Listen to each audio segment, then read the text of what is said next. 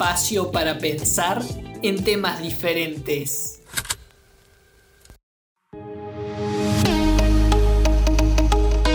Hola, hola, ¿qué tal? ¿Cómo están? Les doy la bienvenida a un nuevo episodio de Un Remedio Podcast. Y hoy toca hablar de algo muy especial, algo muy bello de ver, que son los atardeceres. ¿Por qué los atardeceres son rosas, rojizos, naranjas? ¿Por qué el cielo cuando se está por terminar el día cambia de color radicalmente y se pone de todos estos colores claros y, esta mezcla tan impactante y tan fotografiable. ¿A qué se debe? Bueno, es lo que vamos a estar hablando en el episodio de hoy. Le voy a estar explicando. Para comenzar, hay que saber algo muy importante, que la luz del sol, más allá de que siempre en los dibujos se la establezca como si fuera de color amarillo, en realidad la luz del sol es blanca. Sí, es blanca, escucharon bien porque se trata básicamente de la suma de todos los colores que se podría ver en un arco iris, por ejemplo, y esta mezcla es lo que da como, como color final al blanco, digamos, lo que podemos apreciar eh, con, fotografías, pero básicamente que no lo apreciemos acá en el planeta Tierra, sino que se aprecia a través de imágenes en el espacio. ¿Por qué, en el espacio y no acá? Bueno, porque cuando la luz del sol choca con la atmósfera al ingresar a la Tierra es donde empiezan a suceder todos los fenómenos que nosotros podemos apreciar.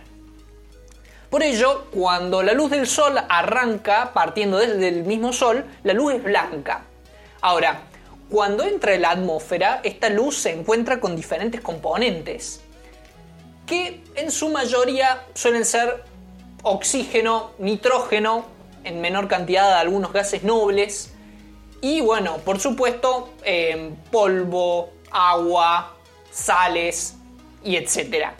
Ahora, dentro de la luz del sol existen dos tipos de luz a grandes rasgos que componen dos grupos de colores. Eh, esto se trata de eh, las longitudes de onda de la luz. Eh, existen tanto las longitudes de onda cortas como las longitudes de onda larga. Dentro de las longitudes de onda larga se encuentran los colores como el rojo, el naranja y el amarillo.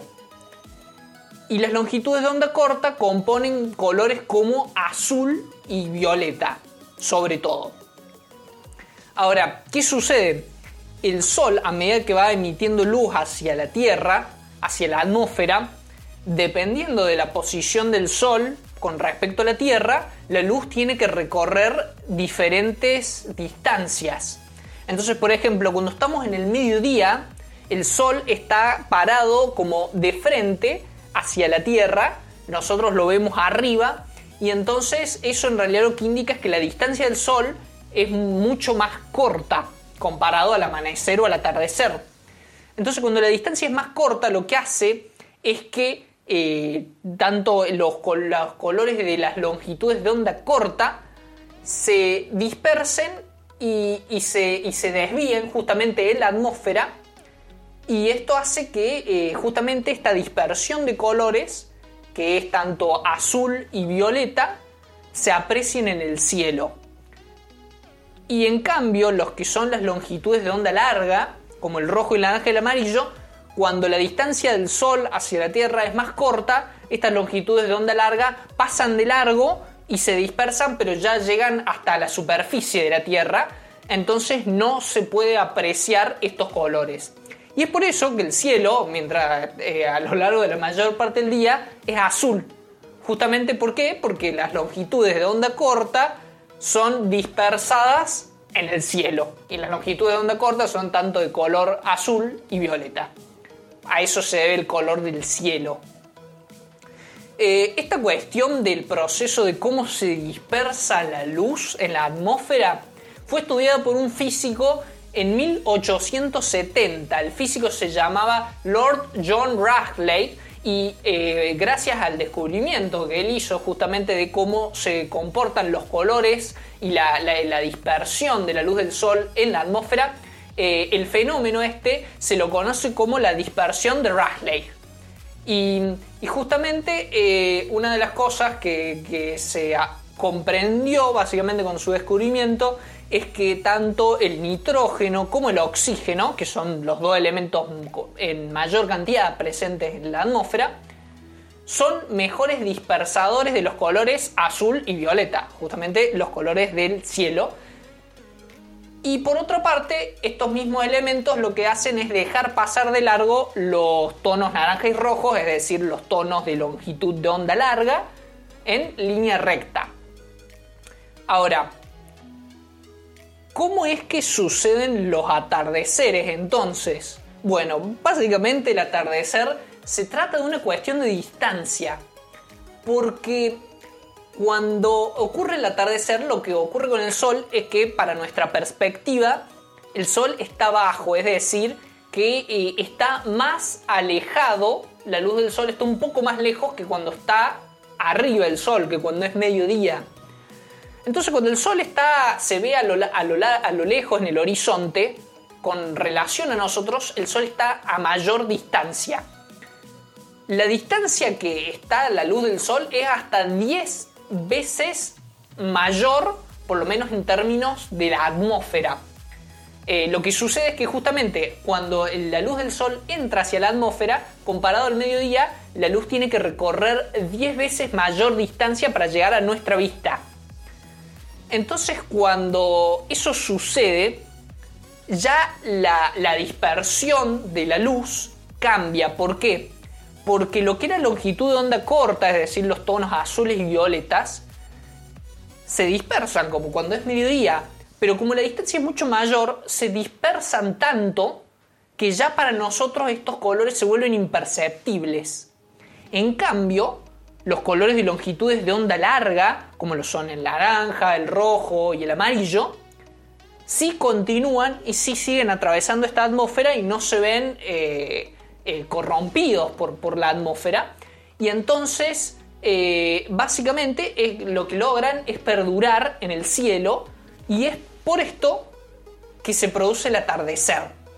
Y por eso el atardecer lo vemos de colores naranja, rojo y amarillo, porque básicamente lo que logramos es ver la luz del sol recorriendo una mayor distancia a través de la atmósfera y justamente este mayor recorrido permite apreciar mejor lo que son los colores de longitud de onda larga. Entonces por eso el atardecer se termina viendo de estos colores, que parece como rojo, a veces rosa, otra vez naranja, amarillo. Y lo, lo que tiene de particular también es que por ahí los tonos del atardecer suele depender también de la cantidad de partículas sólidas que hay suspendidas en el aire. Mientras mayor cantidad de partículas sólidas hay, por lo general suelen ser más coloridos estos mismos atardeceres. Em, por otra parte también, eh, algo que es una curiosidad, que es muy interesante, que es que se dice que los atardeceres por ahí más impactantes, con una cantidad de colores mayor, se producen cuando erupciona un volcán. ¿Y por qué? Bueno, básicamente porque el efecto que produce la ceniza y las partículas que emite un volcán después de una erupción hace que haya justamente mayor partículas sólidas en el cielo y entonces así eh, estas partículas que quedan flotando en la atmósfera, el rol que cumplen es de dispersar los rayos del sol de onda larga. Entonces justamente por eso hace que los colores rojos y los colores anaranjados se acentúen aún más. Entonces, si se preguntan dónde ocurren los mejores atardeceres, bueno, básicamente en, sí, en zonas donde hay volcanes activos. Entonces, después de que ocurre la erupción de algún volcán, bueno, justamente ahí hay altas chances de que se pueda apreciar un atardecer eh, muy colorido, muy, muy impactante. Y con esto básicamente es eh, los motivos, las razones a, las que se debe el, atardecer, por las que vemos el atardecer. Y realmente llama, llama mucho la atención, ¿no? Esto de, tratar de preguntarnos a veces cómo es posible que, claro, lo que vemos todos los días, que es el cielo, y cómo cambia de color y cómo básicamente eh, tiene que ver un tema de cómo nuestra vista a veces puede apreciar eh, estos cambios de luz de longitudes de onda y estos cambios de distancia básicamente. Y cómo lo curioso de a qué se debe que el cielo sea azul y no de otro color y por qué los atardeceres son rojos, son amarillos, son naranjas y por qué también no son de otro color. Y todo esto se relaciona a la longitud de onda y la distancia del Sol con respecto básicamente de nuestra vista y de donde nosotros estamos parados. Así que esto sería la razón por la cual suceden los atardeceres. Así que bueno, con esto hemos llegado al final de este episodio. Espero que les haya gustado, espero que les haya hecho eh, pensar cosas diferentes, aprender algo distinto. Les recuerdo que en Instagram estoy como arroba unre.medio. Eh, pueden buscar más contenido ahí, pueden buscar videos, informes, reflexiones, trivias, en fin, de todo Recuerden, si no están suscritos, se pueden suscribir. Ahora estoy en YouTube, me pueden buscar ahí también, pueden dejar su me gusta, pueden dejar algún aporte, algún comentario. Así que bueno, con esto ya me despido y nos vemos en el próximo episodio de Un Remedio Podcast. Chau, chau.